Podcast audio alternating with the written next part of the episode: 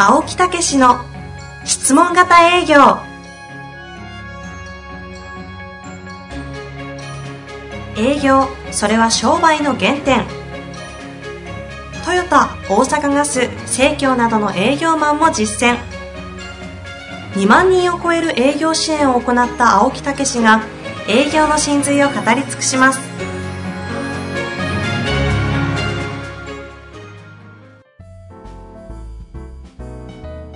こんにちは、遠藤和樹です。青木武の質問型営業。青木先生、本日もよろしくお願いいたします。はい、よろしくお願いいたします。さあ、早速ね、今日も行きたいと思いますが。そうなんですよその前にね、ねそうですね。お今日は初めて息が合いましたね。あの、この前ね、ええあの、靴屋さんのお話をさせていただいたと思うんで前すけど、回ですね。ちょっと訂正でね、ええ訂正と謝罪ですね。いやであれは、えー丸の内、149回のやつでしたか ?149 回のそうですすよね。えーずいぶんゆっくりご紹介したんですけど、場所がね、え丸の内の南口って言ってましたけど、北口ですね。そして、純駆動って言ってましたけど、丸善ですね。まあ、丸の内しか合ってない。どんだけええ加減やいや、あの、そうですね。青木先生がよく言ってらっしゃる、あの、靴磨きの方がどこにいらっしゃるかという話をしたときに、ええあの、丸の内南口の純駆動の方って言ったんですけども、ええ丸の内北口の丸善の方というのがね、回答ですので、あの、大変申し訳ありませんでいした。やいやいや、申し訳ないですね。私もね、ああ、あの辺ですね、とか言ってね、そうそう適当がバレましたね。そうなんですよね。割とあの、覚えないんですね、私ね。うん、適当にこうやっちゃうんで。うん。まあ、このね、あの、そういうことで、営業ではものすごい真剣に聞きますよ。うん、もう、やっぱりね、あの、これぐらい真剣に聞くかなと思うぐらい、ぐーっと集中しますね。へうん、まあ、そういうことで。え。そうですね。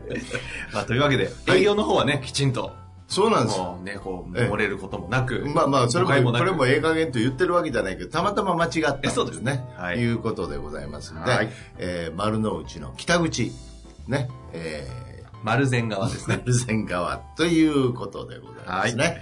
はい。さあ、というわけで今日も質問来ておりますので、はい早速いきたいと思います。青木先生ね、新刊出されてから質問の量が3倍ぐらいになってる感じですすごいですよありますね。その中から今回はおかげさまでね、これも1ヶ月で増版しましたんでね。そうですか。え素晴らしい、おめでとうございます。えもうね、1万部近くっていうことになりますのもうすでにですかええへえもうさらにね、あの、いろいろな方に呼んでいただければ嬉しいですね。アマゾンでも1位取って、取ってましたからね。はいありがとうごですね。ざいますというわけで早速いきたいと思います。えーこの方ですね、保険代理店、うんセールス34歳の方からご質問いただいております。いつもためになる番組をありがとうございます。ありがとうございます。毎朝通勤中にとても楽しく聞かせていただいています。はい、ありがとうございます。早速質問ですが、私の仕事は損害保険と生命保険を販売する保険代理店の営業です。はい、損害保険には1年に一度更新手続きというものがあり、はい、日常のメイン業務は更新手続きで、既存のお客様を訪問することです。昔からの馴染みのお客様が多いので、それなりに人間関係はできていると思います。最近会社として生命保険販売に力を入れていこうということで、うん更新手続きが終わった後に、生命保険は今どういう感じで加入していますか？何か気になることはないですか？などと質問を投げかけるのですが、多くのお客様の反応は、生命保険はもう入っているから大丈夫です。うん、というものでなかなかそれ以上先に行けません。私が考えるに保険のように形がないものは実際に病気になったのに思っていた保険が出なかったなどの問題が発生するまでは自分の加入状況に問題があるかどうかもわからないので日常生活の中での関心が低く現状欲求を聞いていってもとりあえず入ってるから大丈夫ですという結果になりやすいのではないかと思います、はい、もちろん中には身近な人が病気になって苦労したなどのきっかけで保険に関心を持っている人もいますが、うん。そういう人はかなり少数でそこに当たるのを待っているだけでは厳しいのが現実です。保険のこのような特性に対して青木先生ならどのように質問を展開されていくのでしょうか取り留めのない文章になってしまいましたが、ぜひともご教授お願いいたします。はい。というわけですね。まあこれね、あの、実は簡単なんですよね。おっと。おっと、簡単ですから、いいですね。そういうふうに思わないとね、またね。そうですね。ええはい。いや、だから、あの、保険というところへ入っちゃうからいかんですよ。保証なんですよね。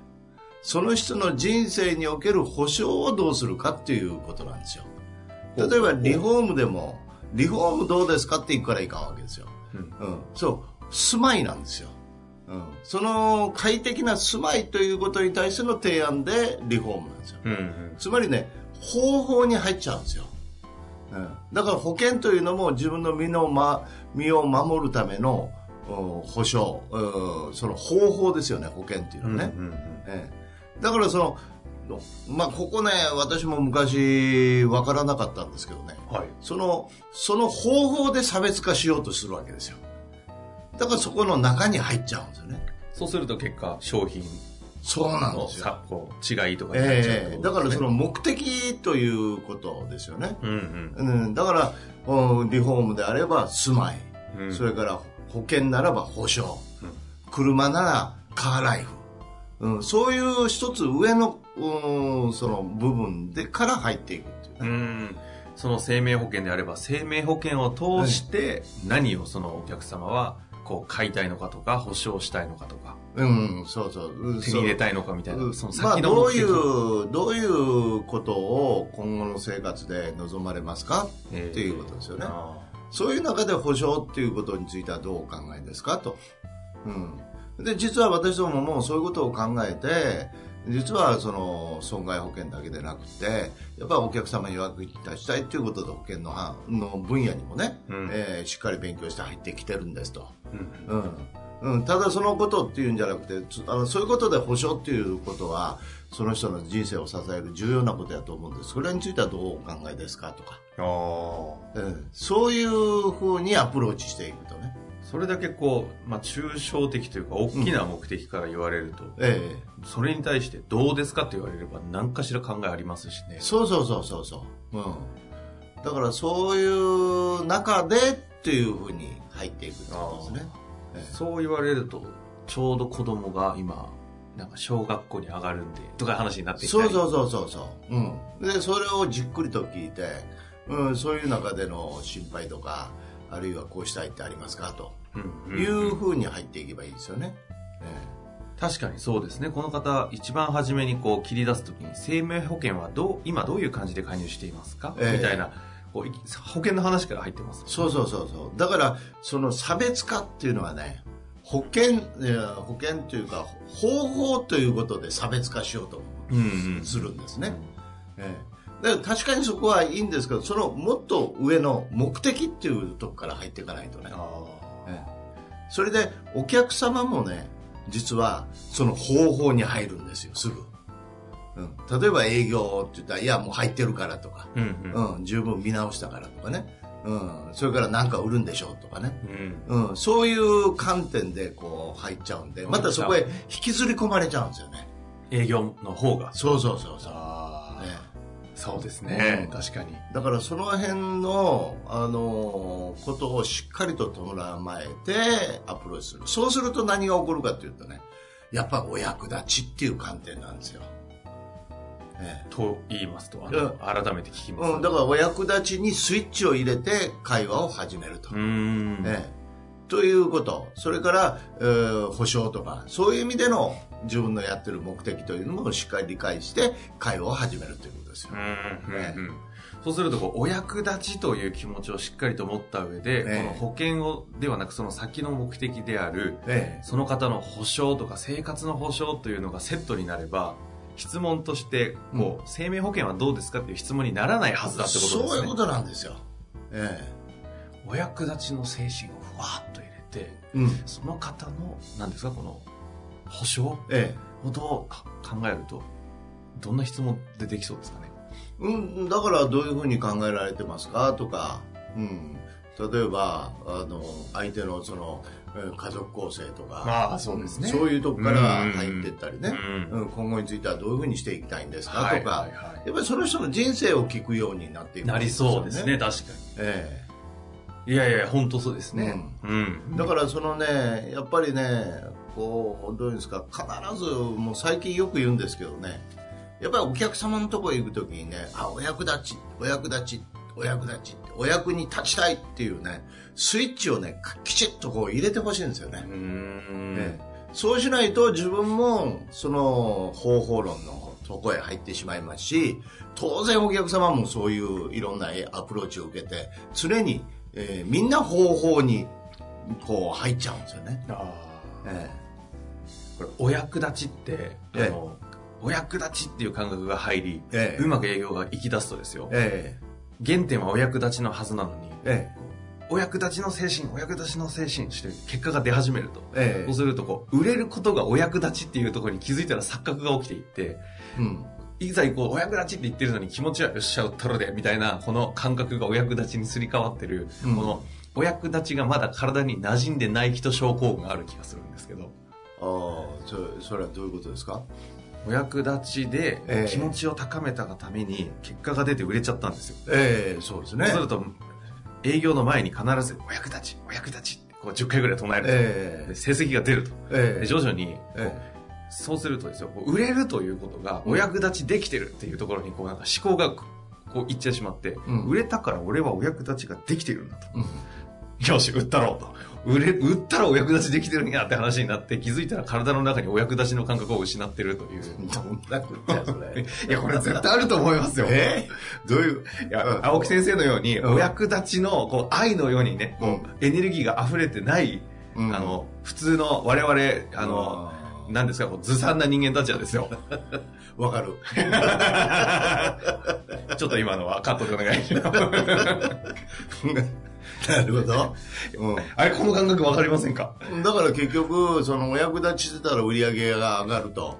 ということで、しめしめみたいになっちゃうとか。しめしめというよりも、うんもうむしろ、しめしめじゃないですよ。売れてることがお役立ちできてるにひみたいな感じのこの、これ、これわかんないかな？いいじゃないですか。いや、で、結局、お役立ちの精神がなくなってるんで、売れなくなってくるんですよ。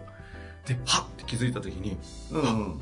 売れることがお役立ちじゃなかった。だから油断するってことですよね。そういうことです。うん。だから、最初は新鮮だけど、それがどんどん当たり前になってる間に、自然にスイッチが今度は売る方へ切り替わっちゃうっていうことでしょ？だから毎回、そのアファメーションじゃないですけど、言い聞かさないと。分かってても言い聞かさないと。うん。ええ。だからね、まあたまに私も言いますけど、私自身でも説明型、ね、えーに入っちゃうことがあるわけですよ。だって説明ですごい成績上げたから、ええ知らん間にスイッチ入っちゃうわけですよ。未だにですか？そういうことですよ。ええ。だからそういう意味では、常に、まあ、えーどういうんですか、あの、初心を忘れずとか、礼、礼、まあ、礼儀を持ってなんとかとか、ええななええって分かってへんやん。ええええ分かってへんやん。そういうやつですよね。い やいやいや、分かってへん。え、でも、ほら、南口の純駆動の下りがあるんでこう、ふっと湧いてくるからね、ええ俺もその、適適当ちゃう。大事な言葉が。だから、そういう、そういうことなんですよ。どういうことや？自分で突っ込まないでください。いやいや、本当本当だから、常にスイッチを。青木先生、自分で本当っていう時は、あの、納得いってない時ですからね。今ちゃうなと思いながら、本当。そうそうそうそう。飲んでる時言いますからね。本当。これ本当。言い聞かして納得を生かそうと。無理にね。無理に、具体的にものすごい俺の感覚を読み始めたね。いや、そりゃね、もう、もう何年一緒にさせていただいてると思ってるんですか。いや、本当これこれこれ。これ、これ、これプチ流行るんじゃないですか。いやいや、いや、本当やで。まあ、というわけでね、今回、あの、やって、やってまいりましたそうですね。そうなんですよ。はい、そうなんですよ。言い方変えただけじゃないですか。ステイと一緒ですから、まあ今のは。いや、な何を言わねえよ、何やんか。いや、だからさ、そういうことなんですよ。常に、常にスイッチを入れる。ね。お役立ちのですね。そうそうそうそう。もう本当にね、それを忘れないようにしていただきたいいや、本当。そうですね。だって毎日機会聞いてね、くださっていて、えきっとなんかこう、営業実際にはできてる気がするんですよね。うん普通のあの損害保険のえ方では。そうそうそう。ただ生命保険の時にそういう質問が出ちゃうっていうところがたまたまうん本当は優秀ですごい成績出せる方なのに、うんちょっとこうお役立ちの精神をうっかり忘れてしまってるだけなんじゃないかっていう気がしたんで、ええだからそのうっかりがあかんですよ。そうですねうん。だから常に言い聞かす。この前ね、私はね、あの、地上最強の将に、はいはい。もうなんかもう突然読みたくなってね。オーグマンディーノですか？うん、もうそのね、あ一朝、日曜日の朝にね、へえー1巻から10巻まで一気に読んじゃったんですよ。え。へもうあいいなっていうね、あー感じですけどね。え。改めて青木先生ですちょっと今日持ってきてるんでですよ、これ。え？あ、お手元に今。で、こういう風に読んでいただきたいっていうのはね、あの、ちょっと見本だけ示そうかなと思うんですけど、時間大丈夫ですか、そうですね。大丈夫です。第2巻という、え第2巻の巻物、愛。私は今日という日を心に愛を持って迎えよう。これこそがどんな企てをするにおいても、最も大いなる成功の秘訣だからである。腕力で盾を割り、命を奪うことができても、人の心を開かせることができるのは、目に見えない愛の力だけである。この愛に熟達しない限り、私は市場の物売り以上のものにはなれないだろう。私は愛を最大の武器としよう。そして私が呼びかける相手は誰もがその力に抵抗し得ないだろう。私は今日という日を心に愛を持って迎えよう。どう？いいですね。こういう感じで読んでほしいんですよ。声に実際出してですか？そうそう。それでこう自分に言い聞かすようにね。では私はどうこうす行動すればよいだろうか。私は人のどんな行いをも愛することにしよう。目には見えないが人は誰も称賛すべき資質を持っているからである。私は愛を持って人々が心の周りに築いている猜疑心と憎しみの壁を打ち破り、その後に私の愛が彼らの魂に伝わるための橋を架けよう。どう？どう？どう？何も言えへん。で、これぜひね、ここをね、では、それでは出会った人々にどう迎え合えばよいのだろうか。その方法は一つしかない。黙って心の中で相手に向かって私はあなたを愛してますと告げるのである。私はあなたを愛してます。私はあなたを愛してます。そいやいやいや産業あるんですか？え？産いや何勝手に言ってる何？勝手に言ってた。いやいや、いつもそういうふうに言い聞かして私は出かけてったんですよ。これもう営業前に感覚忘れたら、今のとこちょっとね、え？15分ぐらいから聞いていただいそうそうそうて。本当はね、バーッと読みたいんですよね。ええ一回その回やりますか？いやいや、やっぱりね、ぐーっと盛り上がってねうん、涙が出てくるんですよ。だからそれぐらいの言い聞かせをしてもらうと、もうスイッチが完全に入り込んでるからは、あ。相手が何を言われようがですね、ふっとこう、包み込むことができるんですよ。えというわけでね、改めてお役立ちの精神をオグマンディーノさんをね、使って今回、こう、再起させていただきましたんでえ。なんとなくわかりました。いやいやね、感覚が入りましたよね。そうそうそう。だからお役立ちっていうように言うか、あるいはこういう文章を読んでねう、んスイッチを入れるかっていうね。そういうことをぜひやっていただくとですね、もう微動だにしない。何を言われようがニコニコとこうね、できて包み込んでいく。そうするといい雰囲気で入っていけるっていうね。えーというようなましたね。ね。というわけで、この生命保険をその切り返してね、あの、ええ損害保険のお客様に売るという時に、この今の感覚をそうです持ってしてもう一度チャレンジしていただいて、私はあなたを愛してます。愛してます。ありがとうございました。